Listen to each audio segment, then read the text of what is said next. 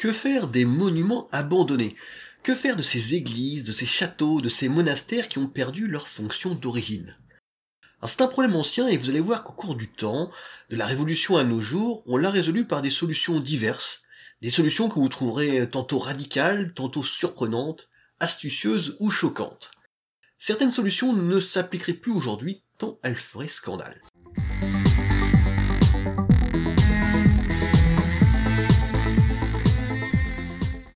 Avant de développer tout cela, je me présente, je suis Laurent Ridel, et à travers mon blog, Décoder les églises et les châteaux, mon but est de vous faire comprendre le patrimoine du Moyen Âge, ces édifices que vous aimez visiter le week-end ou en vacances. Dans ce premier épisode de podcast, je vous explique donc le sort des monuments devenus obsolètes. Alors justement, pourquoi ces édifices historiques sont devenus inutiles? Commençons par le cas des châteaux forts. Alors eux, c'est simple, hein. ils ont perdu leur utilité militaire, d'ailleurs parfois assez tôt, euh, dès, le Moyen Âge, et dans le même temps, leurs propriétaires ont préféré habiter dans des résidences plus confortables. En ce qui concerne les églises, eh bien, au XIXe siècle, beaucoup d'entre elles ont perdu leur fonction paroissiale à cause de regroupements de villages quant aux, abbayes, enfin, elles ont toutes fermé à la Révolution car l'État ne voulait plus aucun moine en France. Alors certaines ont ouvert une fois la tempête passée, mais ce fut une minorité. Alors que faire de ces châteaux, de ces églises, de ces abbayes désaffectées? Eh bien, quatre destins se dessinent pour eux. Soit on se débarrasse de ces monuments, soit on les laisse à l'état de ruine, soit on les restaure, soit on les reconvertit dans des fonctions, vous allez voir, assez étonnantes. Donc voilà en résumé, et je vais maintenant détailler ces différentes évolutions.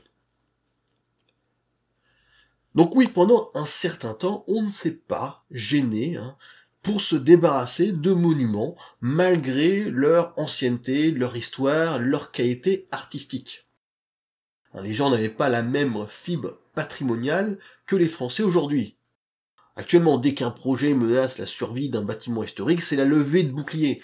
Alors qu'au XVIIe, XVIIIe, XVIIIe et au XIXe siècle encore, la destruction d'églises, d'abbayes se passait dans l'indifférence. Alors on ne détruisait pas obligatoirement euh, par rage de détruire, hein, mais parce que certains entrepreneurs y voyaient un intérêt.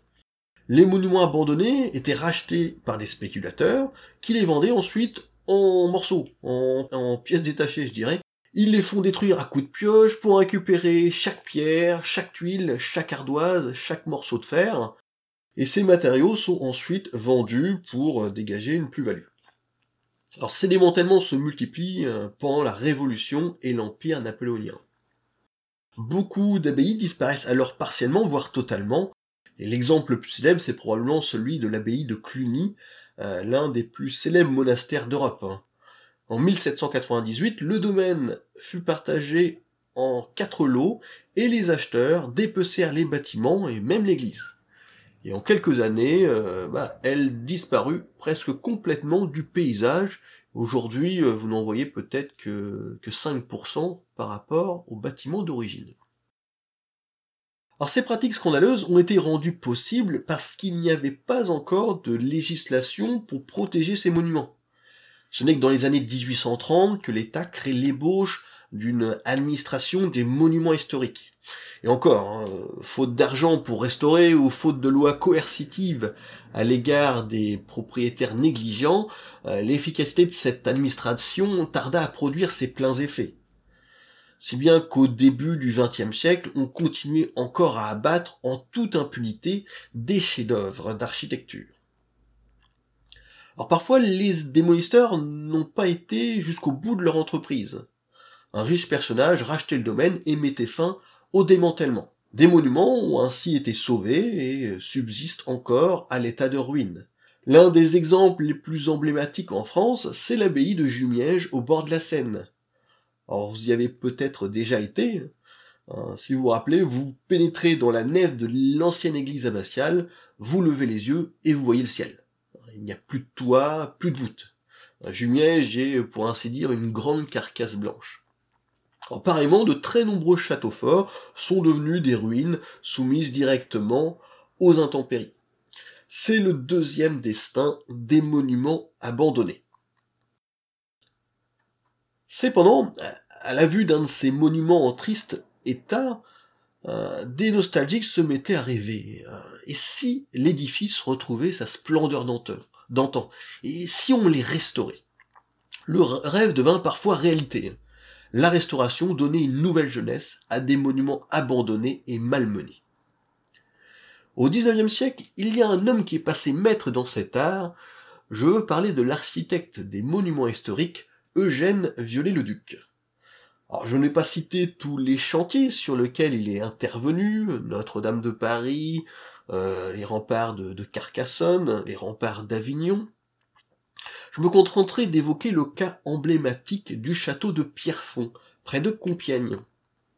à l'origine, c'est un, un, château fort du XIVe siècle, dont les tours étaient à moitié effondrées.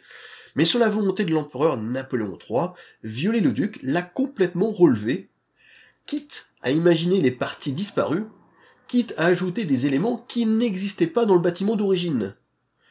Bref, plutôt que restaurer, il a produit un nouveau monument. Et ce type de restauration a fait polémique, et ça continue encore aujourd'hui.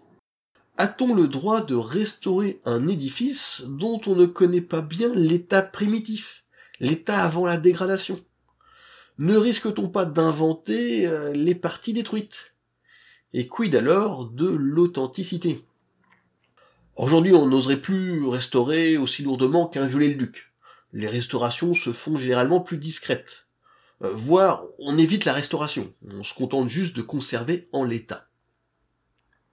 Alors, une multitude d'associations en s'en tiennent à ce principe.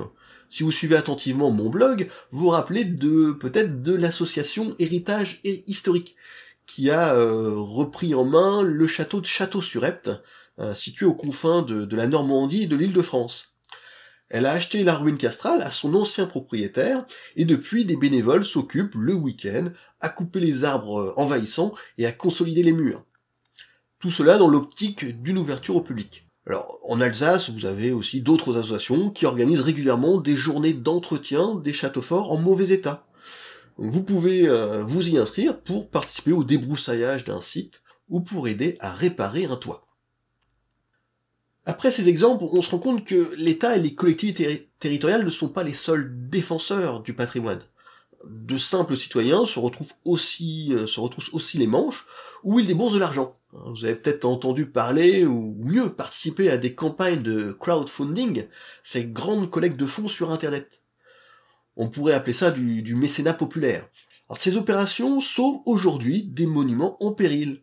Un des exemples les plus impressionnants est l'achat du château de la Motte Chandonnier dans le département de la Vienne par près de 20 000 souscripteurs. En 2017, chacun de ces donateurs a déboursé au moins 50 euros pour devenir copropriétaire de ce spectaculaire site en ruine. Je vous invite euh, d'ailleurs à, chercher les photos sur internet, hein, le château de la Motte Chandonnier. À ce titre, hein, c'est les, les, néo-châtelains, en tout cas ceux, les donateurs, voteront les travaux à venir. Nous en arrivons au quatrième destin des monuments abandonnés. On vient de voir que des églises, des châteaux sont restaurés pour devenir des, pôles touristiques. Parfois, on reprend un monument obsolète pour lui donner une nouvelle affectation euh, très éloignée de sa fonction d'origine. Alors les exemples historiques sont nombreux. Hein, prenez les abbayes du Mont-Saint-Michel, euh, de Fontevraud et de Clairvaux. Hein, vidés de leurs euh, religieux, leurs vastes locaux sont devenus des prisons à la Révolution une fonction qui s'est parfois longtemps maintenue. Hein. Prenez à Fontevraud, hein, les derniers prisonniers sont partis en 1985. Alors ailleurs, les bâtiments conventuels d'un monastère ont pu accueillir euh, ici un hôtel de ville, là un tribunal ou une autre, administration. Et regardez bien euh, quand vous êtes euh, dans, quand vous traversez des villages, vous remarquerez que des églises sont devenues des bâtiments agricoles. Donc en fait, hein, les, reconversions sont extrêmement variées. Pour vous donner des exemples plus récents, euh, dans un journal local, j'ai lu qu'une petite église abandonnée venait d'être transformée en gîte rural. Voilà. Imaginez, voilà, vous réservez donc ce gîte rural, vous pourrez dire à vos amis, vous avez dormi dans une église. Voilà, quelle expérience. Alors il y a un mois, je suis tombé nez à nez sur un cas encore plus étonnant, une ancienne chapelle convertie en cinéma.